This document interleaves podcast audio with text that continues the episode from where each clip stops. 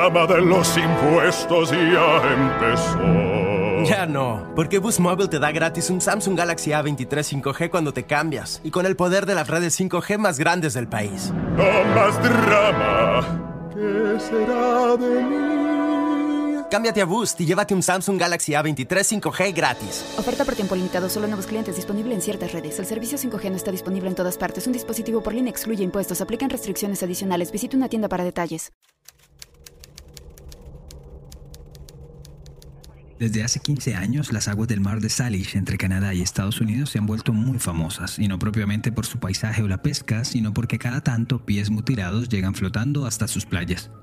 El primer caso se presentó el 20 de agosto de 2007 cuando una niña de 12 años paseaba por la isla Yerdaya y se encontró con un zapato deportivo, talla 12, que tenía en su interior una media y su respectivo pie.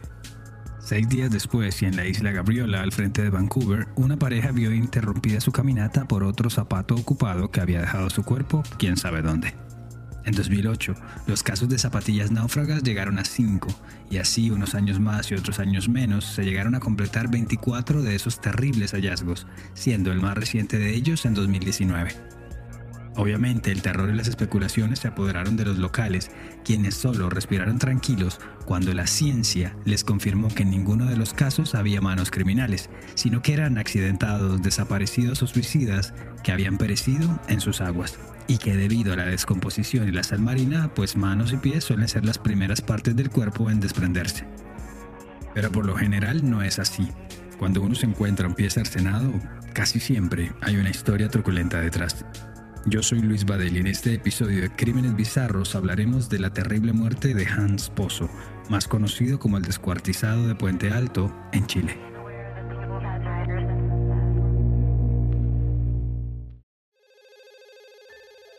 El teléfono de las salas de redacción del diario Las Últimas Noticias y del canal Mega en Santiago de Chile empezó a repicar a las 11 de la noche del 27 de marzo de 2006. Al otro lado de la línea, una joven de la popular localidad de Puente Alto esperaba hablar con un periodista y contarle el increíble hallazgo que sacudía a un sector de esa comuna en la esquina suroriental de la zona metropolitana de Santiago. Rocky, el perro callejero del barrio, caminaba literalmente como perro por su casa con un pie humano entre sus fauces un pie derecho para ser más preciso. Los primeros en notarlo fueron unos niños que jugaban en la calle en medio de una calurosa noche de un otoño que apenas comenzaba en la esquina de la calle Quitalmahue al frente de la autopista Acceso Sur. De inmediato llegaron sus gritos de susto, los lamentos de sus padres y los murmullos de los vecinos, y poco tiempo después la primera patrulla de carabineros. La joven que llamó a los medios prometía unas fotos fuertes y crudas que le había tomado al buen Rocky y al desafortunado juguete que colgaba de su hocico. Pero este tipo de noticias no eran para nada comunes, así que el diario decidió mandar un par de reporteros para reconstruir la historia, que salió publicada al día siguiente bajo el título Macabro hallazgo de un pie humano en Puente Alto. En ella, el periodista Jorge Luis Cárdenas dio cuenta de que el pie en cuestión era pequeño y delicado, por lo que adujeron en la zona que le podría pertenecer a una mujer joven, a una lolita como las llaman, y que salvo las marcas de los colmillos de Rocky, parecía que había sido separado finamente del tobillo. Es decir, con un bisturí o con un cuchillo liso muy afilado, ya que dicho corte precisaba cierta destreza. Por eso, tal vez, fue que el primer apodo que surgió entre los vecinos para el presunto responsable fue, lógicamente, el carnicero de Puente Alto. Numerosos escampados, lotes baldíos, una alta cuota de inseguridad y un escaso alumbrado público en las calles y callejones del barrio Marta Brunet eran simplemente la receta perfecta para poder deshacerse de un cuerpo sin que nadie se diera cuenta. Así que ante esto, el fiscal de ese sector, Pablo Sabac, designó a los carabineros de la estación de San Jerónimo para rastrellar toda la zona. Entre las teorías que se formularon esa primera mañana se destacan que la extremidad podría pertenecerle a algún desaparecido del barrio que fue cortada producto de una venganza o como uno de esos mensajes intimidatorios que suelen enviar las bandas de narcotraficantes en sus disputas. Pero mientras los vecinos especulaban, las autoridades recorrían el sector y los periodistas ya se daban un festín con el hallazgo. La tarde de ese martes llegó con la noticia de que un hombre, no muy lejos de allí, justo donde terminaba la calle Quitalmahue, había descubierto una cabeza humana que sobresalía de una bolsa de basura que alguien había arrojado frente a su vivienda. Pero el horror de este nuevo descubrimiento se quedó corto. Tan pronto el informe del laboratorio de carabineros, la Bocar, reportó que dicho cráneo tenía dos impactos de bala, en la frente y en la sien, y además habían hecho un certero trabajo con cuchillos para hacerlo irreconocible. La nariz había sido arrancada de tajo, le habían sacado los ojos y también le habían desencajado la mandíbula. Estaba tan en mal estado que aún no se atrevían a conectar los dos hallazgos, o siquiera aventurarse a decir que se trataban de la misma persona. Al día siguiente, es decir, el 29 de marzo y en la misma zona, otros niños se toparon con otra bolsa de residuos con brazos y piernas en su interior. El horror iba en aumento y los testimonios de los vecinos empezaban a apuntar a una camioneta blanca que había sido vista varias veces por la zona el día del primer hallazgo. Pues resulta que dicho vehículo, según asumió uno de los investigadores de la fiscalía, le pertenecía a un polémico personaje del vecino sector de La Pintana, llamado Juan Antonio Molina Llanes, más conocido como el Guaso Molina. Sujeto, que ya había tenido varios líos con la justicia, era reconocido por andar en malos pasos y a quien no le temblaba la mano para doblegar a sus enemigos.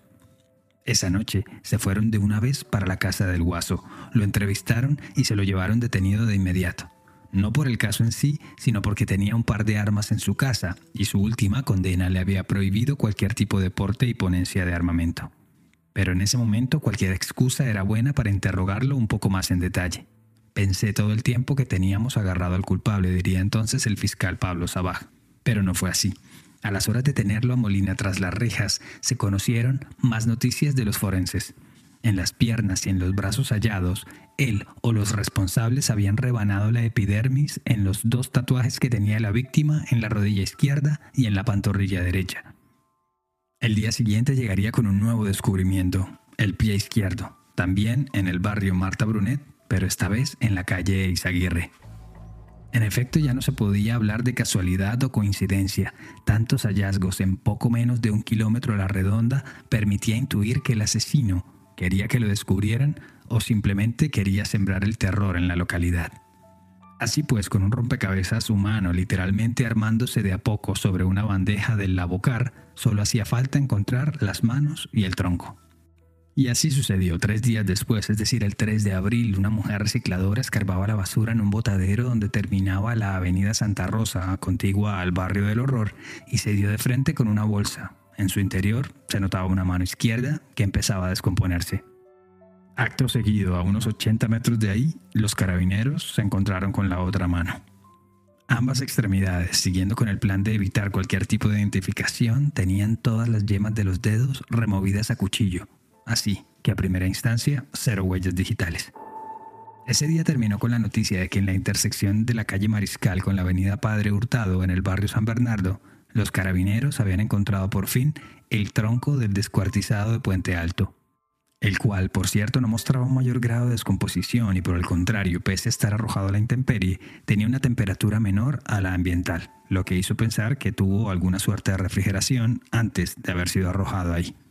Así que la tarea entonces fue identificar a quién le pertenecían esos restos y sobre todo quién había sido capaz de propinar una muerte tan cruel y tan desalmada. El fiscal Sabaj llevaba poco tiempo asignado a ese popular sector de la región metropolitana de Santiago. Antes había trabajado en una zona más acomodada, más distinguida si se quiere, pero era un sazonado investigador que literalmente no dejó cabo suelto en la investigación. Primero le pidió a los cuerpos forenses que con base en el cráneo trataran de reconstruir su rostro. Entonces, con la ayuda de antropólogos y médicos, primero se realizó un rostro de plastilina, el cual luego se digitalizó y ya con la disposición de su tronco, piernas y cabeza, se pudo deducir que la víctima era un joven que estaba entre los 20 y los 25 años y que medía unos 65 metros de altura. Su cabello era color claro entre rubio y castaño y su piel se presumió blanca, casi trigueña, rosada, pero de esas que se marchitan fácilmente con el sol. Así pues, el identikit se le envió a todos los noticieros y periódicos, mientras que papeletas impresas fueron repartidas y pegadas por la policía en Puente Alto, San Bernardo y La Pintana. Pero mientras esperaban por alguna persona que reconociera al joven, los fiscales entrevistaron a vendedores ambulantes, a habitantes de la calle y a prostitutas del sector. Las horas avanzaban lentas y por momentos parecía que nadie conocía al joven de los afiches. El fiscal Pablo Sabaj recordó ese momento en una entrevista reciente en el canal TVN. partimos de una premisa falsa, tratando de identificarlo, porque buscábamos en las presuntas desgracias. Decíamos, si una persona aparece de esta forma, alguien lo ha de echar de menos. Pero estábamos en mal camino porque nunca nadie denunció la desaparición de Hans, porque Hans era una persona en situación de calle. ¿Será que la reconstrucción del rostro no había quedado bien? A ver, como ya mencionamos, al joven le habían mutilado los dos tatuajes que tenía en su cuerpo, pero tras una minuciosa examinación, los forenses encontraron ya casi borroso el boceto, la base de un tatuaje artesanal, apenas unas líneas a punto de desaparecer bajo la piel que intentaban la silueta de un cupido sobre su antebrazo derecho. Por el paso de los años, la calidad de la tinta y lo deficiente del dibujo en sí, el tatuaje era casi que imperceptible a simple vista, lo que sin duda hizo que el asesino no lo rebanara también en su empeño de borrarlo todo. Ahí fue cuando el ojo experimentado de uno de los investigadores determinó que un tatuaje de semejante calidad solo podría haberse hecho en la calle o en una cárcel. Así que tras resaltar el dibujo del cupido sobre una fotografía, las preguntas se trasladaron a los recintos carcelarios aledaños a la capital chilena. Y Eureka. Uno de los reos entrevistado aseguró haber sido el autor del Cupido, pero no les pudo dar un nombre completo, pero sí un apodo. El Rucio, que es como se le dice popularmente en Chile a las personas de pelo claro. Y si bien es cierto que ese era un detalle amplísimo, es decir, con un apodo tan común no se iba a conocer de inmediato la identidad del joven, al tener la certeza de que el tatuaje se había hecho en una cárcel, algún registro en los archivos de gendarmería tenía que haber existido sobre el fallecido. Obviamente revisar en los archivos solo con una fotografía era una tarea titánica. Necesitaban algo más. Y fue entonces cuando los forenses reconstruyeron lo más parecido a una huella digital con los pedacillos de piel que quedaron en tres de sus falanges. Ya con ese asomo de huella, buscaron en los archivos del AFIS, que es la base de datos nacional de huellas dactilares de Chile. Pero una primera búsqueda no arrojó nada. Solo fue hasta el 6 de abril de ese 2006, 10 días después del hallazgo del pie derecho en el hocico de Rocky, que la Policía de Investigaciones, un ente nacional adjunto al Ministerio del Interior, le puso un nombre al descuartizado. Hans Hernán Pozo Delgado, de apenas 20 años, con documento de identidad 16297-537, nacido el 2 de julio de 1985 y que pese a su corta edad ya había tenido varios ingresos a la cárcel, la más reciente, el 6 de enero de 2006. Ya con un nombre se abría el caso mucho más, y pues lo siguiente sería reconstruir quién fue Hans Pozo. Obviamente lo primero que hicieron las autoridades fue llamar a sus familiares, pero no hubo éxito.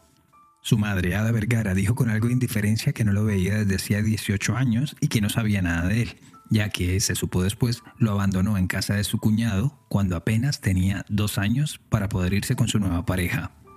Su tío, Francisco Pozo, y la esposa de este, María, lo acogieron a temprana edad y lo trataron como un hijo hasta que empezó a crecer porque aquel niño dulce, suave y lindo, ya que era rubito, con ojos claros y facciones delicadas, creció con un sentimiento de vacío y rabia por el abandono de su madre y empezó a andar en malas compañías, y con ellas llegaron las drogas, la delincuencia menor y todo lo que conlleva la vida de la calle. Sus tíos no pudieron más y a la final lo corrieron de la casa. Era una familia humilde y Hans se desaparecía por semanas y cuando regresaba les robaba a sus tíos y a sus primos dinero, zapatillas y hasta ropa, lo que fuera, para vender y poder juntar los 500 pesos que valía la dosis de pasta base de coca a la que estaba adicto las entrevistas a excompañeros del colegio, a sus conocidos del barrio Villacultura, donde vivió una temporada, describían a un chico tímido, silencioso, que parecía tener siempre una infinita tristeza. No era para nada violento, y si robaba lo hacía solo para hacer algo de dinero y mantener su vicio. Es más, fue acogido por una familia de evangélicos que le dieron un trabajo y le ofrecieron una habitación para que dejara esa itinerancia que lo llevaba de un barrio, de un sofá o de un camión a otro. En ese interín, viviendo con esa familia, Pozo conoció a una chica, a Linda Baeza, y se ennovió con ella, y las cosas parecían andar bien al punto que tuvieron una hija. Ojo, todo esto antes de cumplir los 18 años. Pero según dicen varios reportes de prensa en la literatura del caso, la gota que rebasó su copa fue cuando un día se dirigió a la casa donde vivía su madre, con el afán de conocerla, de hablar con ella, hasta que uno de sus medio hermanos lo amenazó con un cuchillo, lo persiguió por las calles y lo ahuyentó del lugar. Ese dolor, esa nueva sensación de abandono, lo llevaron de nuevo a las calles y a la droga. La situación llegó a tal punto que en varias oportunidades se prostituyó para hacer algo de dinero. Al menos, así lo manifestaron varios del personal entrevistado por los investigadores. Por un breve momento, la teoría de un ajuste de cuentas entre bandas de narcotraficantes tomó algo de fuerza. Algunos investigadores plantearon que tal vez había tenido ese sino trágico por cuenta de una deuda no pagada a alguna de las bandas criminales que imperaban en el sector. Pero rápidamente fue descartada. Hans nunca manejó grandes cantidades de fármacos. Su jornada estaba completa tan pronto reunía los 500 pesos para su dosis del día. Así pues, tocaba mirar hacia otra dirección, y de nuevo, el punto de partida fueron las entrevistas con sus conocidos. Uno de ellos fue Marco Antonio Araya, alias Chino Marco, un muchacho que había sido arrestado junto con Hans en enero de ese año. Alias Chino Marco les mencionó que el fallecido solía hablar de alguien a quien llamaba el heladero, un hombre con el que se encontraba cada tanto y que cuando lo hacía siempre volvía con dinero. Hecho que también fue corroborado por varios de los indigentes que al igual que Hans dormían a las afueras del supermercado líder vecino sobre la cercana avenida Santa Rosa. Dijeron que hubo momentos en los que Hans llegó a tener entre 30 y 40 mil pesos en su poder, pero en vez de hablar de el heladero, solo mencionaron el apellido Martínez. Es más, Hans Pozo, el ruso, en uno de sus últimos viajes de fármacos y psicodelia, se jactó de haberle robado a Martínez o al heladero un teléfono móvil y una gruesa cantidad de efectivo. Jorge Araya, el hermano de Chino Marco y también compañero de calle de Pozo, declaró varias cosas interesantes a la Fiscalía Sur cuando fue interrogado sobre el caso. Primero, que un par de noches antes de la desaparición de El Rusio, tres hombres habían estado preguntando por él con cara de pocos amigos, y que después, en al menos dos oportunidades, un hombre a bordo de una camioneta blanca era el que lo había preguntado afanosamente. Araya también afirmó en su declaración que para juntar dinero tenía relaciones con un caballero del paradero 30 de Santa Rosa que tiene un cargo importante en la municipalidad de La Pintana. El Hans se comía a compadre, lo tenía de caballito, o sea, tenía relaciones con el hombre a cambio de dinero. Por su parte, una prostituta llamada Michelle afirmó que la última vez que habló con Hans, este le dijo que al viejo al que le sacaba plata tenía un local en el paradero 30 y que cuando querían tener relaciones lo llevaba a su casa que quedaba cerca del paradero 18. El fiscal Pablo Sabac diría meses después en una entrevista en el programa En la Mira de Chilevisión que inicialmente y luego de haber hecho un barrido de la zona ya habían identificado a un heladero que tenía su local en Villa El Volcán en Puente Alto pero que después, a medida que se recopilaron más datos, encontraron un local donde vendían helados y dulces cercana al paradero 30, cuyo propietario, uno, era de apellido Martínez, y dos, como le había dicho uno de los hermanos Araya, tenía un rol de líder público a nivel municipal en la vecina localidad de La Pintana. Ahí fue cuando entró en escena Jorge Martínez Arevalo, hombre de 41 años, casado y dirigente de la Confederación de Empleados Municipales. Para ese momento toda la atención del país estaba volcada sobre el caso. Ese tipo de eventos no era muy común en Chile y el último, o lo más parecido, había sucedido en 1984. La prensa acosaba a los investigadores y por cuenta de una reforma a la justicia que justo estaba entrando en vigor, la Fiscalía estaba al frente de los hechos, pero había una suerte de investigación paralela entre la PDI y los carabineros. Entonces, cada ente iba actuando según sus propios hallazgos y prioridades. Es así que el 7 de abril, efectivos del PDI llegaron a la heladería ubicada en la calle Venancia Leiva con Avenida Santa Rosa y le dejaron una citación a Martínez para que se acercara a declarar el día 11 del mismo mes. Pero al día siguiente, el 8, el fiscal Sabaj y carabineros decidieron abordar al sospechoso Martínez con el fin de encontrar ese eslabón perdido que lo unía con el descuartizado. Según un archivo del caso, un teniente vestido de civil se compró una bebida en el local y confirmó que Martínez estaba en el lugar. Entonces había que preparar cómo iba a ser el procedimiento. Fue entonces cuando el sábado 9 de abril el operativo se puso en marcha. El capitán Marcelo Horta del departamento OS-9 de Carabineros llegó al local a las 3.35 de la tarde y preguntó si Martínez estaba trabajando ese día. Ivonne Martínez, hermana del sospechoso y quien estaba atendiendo a los clientes, les dijo que sí, pero que estaba atrás, en la bodega, recibiendo una orden que acababa de llegar y que iba a tardarse unos minutos. Horta, sin dudarlo, salió del lugar y caminó ágilmente en compañía de dos suboficiales hasta la entrada trasera del comercio. Le digo, don Jorge, y él me contesta, sí, joven. Le exhibo mi identificación y le digo que soy el capitán Horta del OS-9. Yo estaba a unos 4 o 5 metros de distancia. Él estaba en la puerta y yo cerca del camión. Y sorpresivamente, Jorge Martínez corrió hacia el interior de la bodega. Declaró el oficial. Horta y sus hombres no alcanzaron a reaccionar y quedaron inmóviles. Luego, segundos después, retumbó en el lugar el sonido de un disparo. Todos al piso, los carabineros, los trabajadores, el proveedor que entregaba su orden y que solo quería terminar su jornada sabatina en paz. ¿Qué pasó? Bueno, hay dos versiones de los hechos, pero las dos terminan con Jorge Martínez con un disparo que le entró mortalmente por la sien derecha. La versión oficial dice, hasta hoy, que el heladero Martínez se pegó un tiro, y la de sus familiares, que fueron los carabineros los que le dispararon.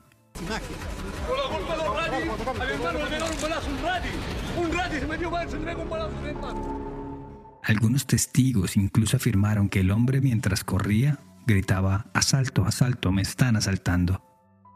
Todo era caos, había gritos, pedidos de auxilio y ruegos para que alguien llamara una ambulancia, y todo quedó registrado en las cámaras de los noticieros que por alguna extraña razón ya estaban apostadas en el lugar.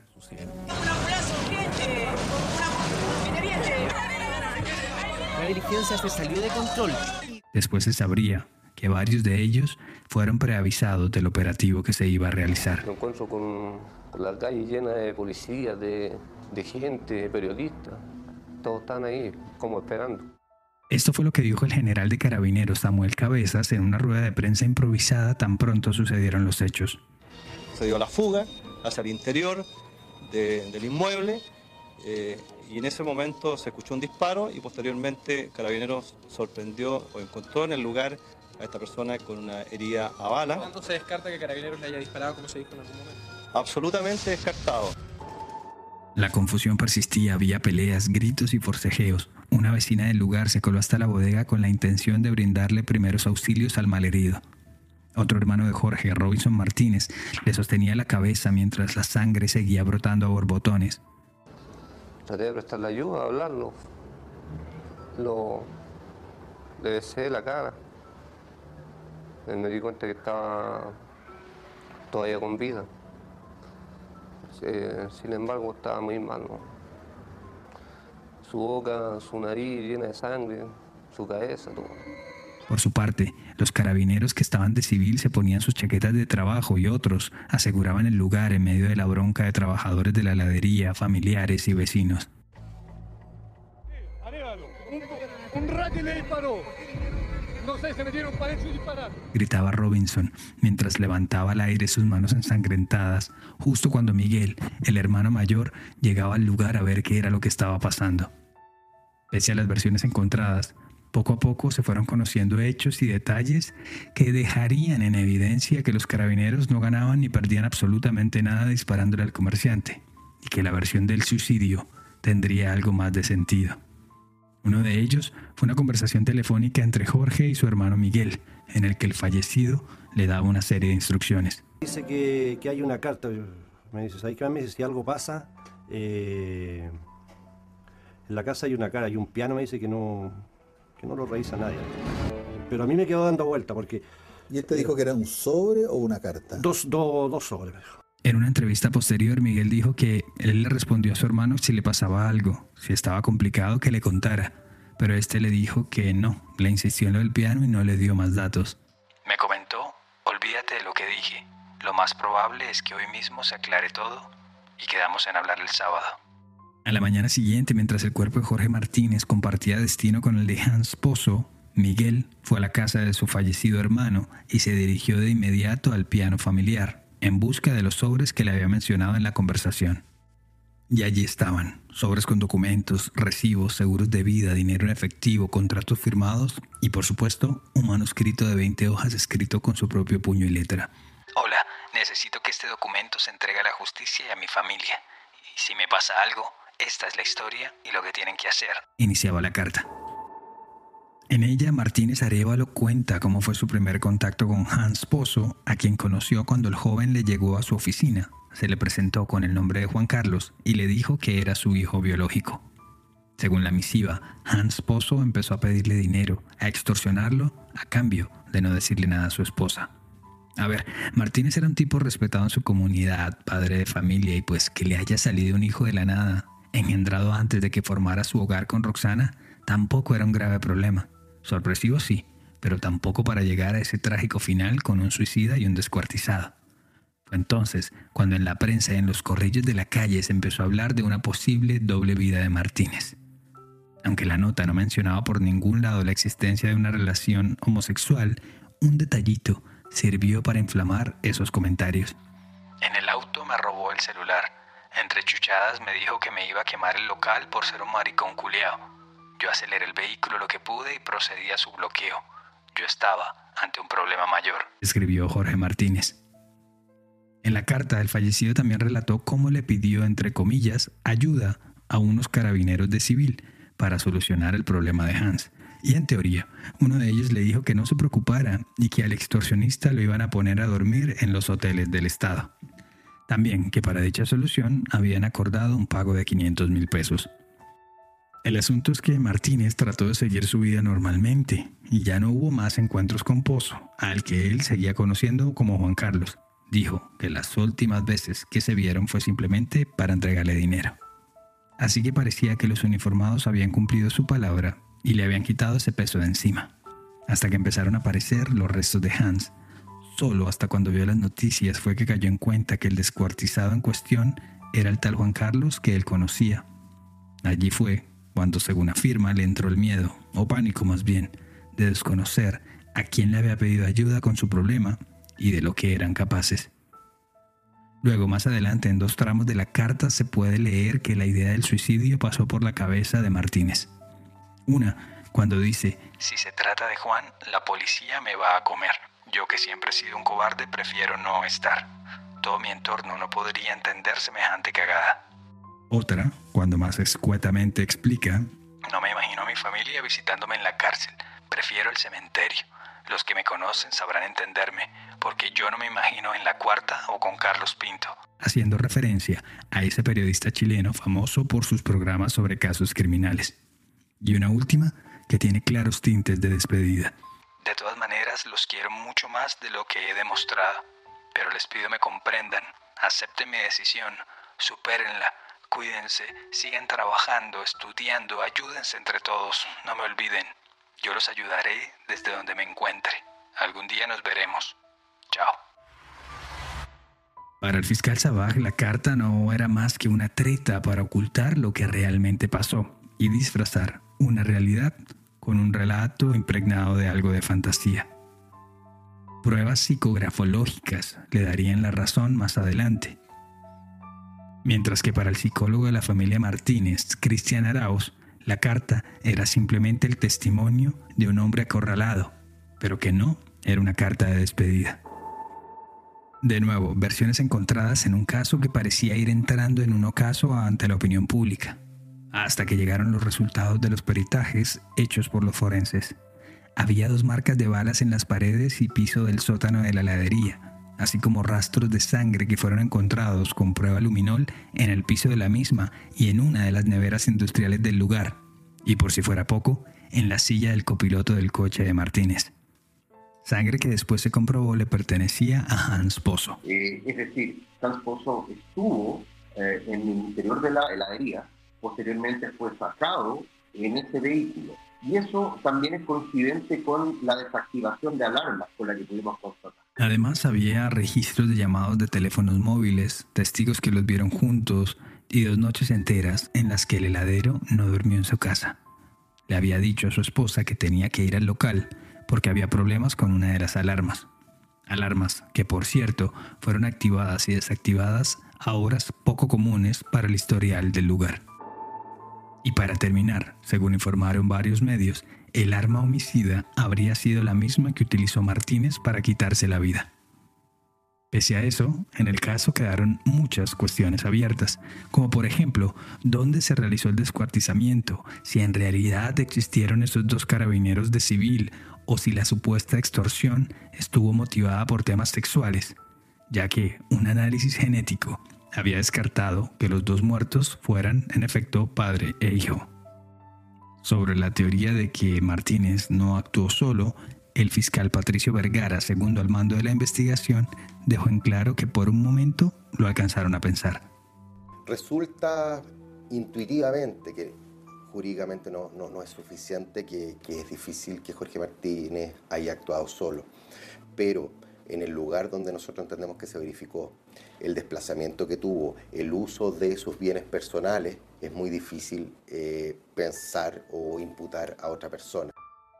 Aún hoy, 16 años después de los hechos, los Martínez Arevalo descartan cualquier asomo de duda sobre la virilidad de Jorge y siguen insistiendo que fue asesinado por los carabineros. Incluso llevaron el caso ante la justicia militar, pero tras largos meses de querellas, el caso fue desestimado.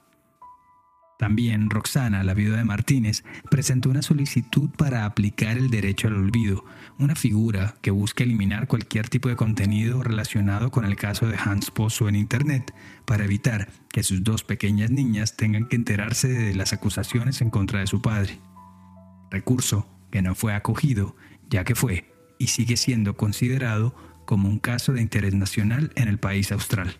Pero mientras ellos han querido ocultarlo todo, han tenido que ver cómo la figura de El Rusio, de Hans, se ha elevado casi que a la de un mártir en la comunidad LGTB, ya que tras una larga campaña su nombre fue por fin incluido en 2021 por el Movimiento de Integración y Liberación Homosexual, MOVIL, en la lista oficial de crímenes homófobos de Chile.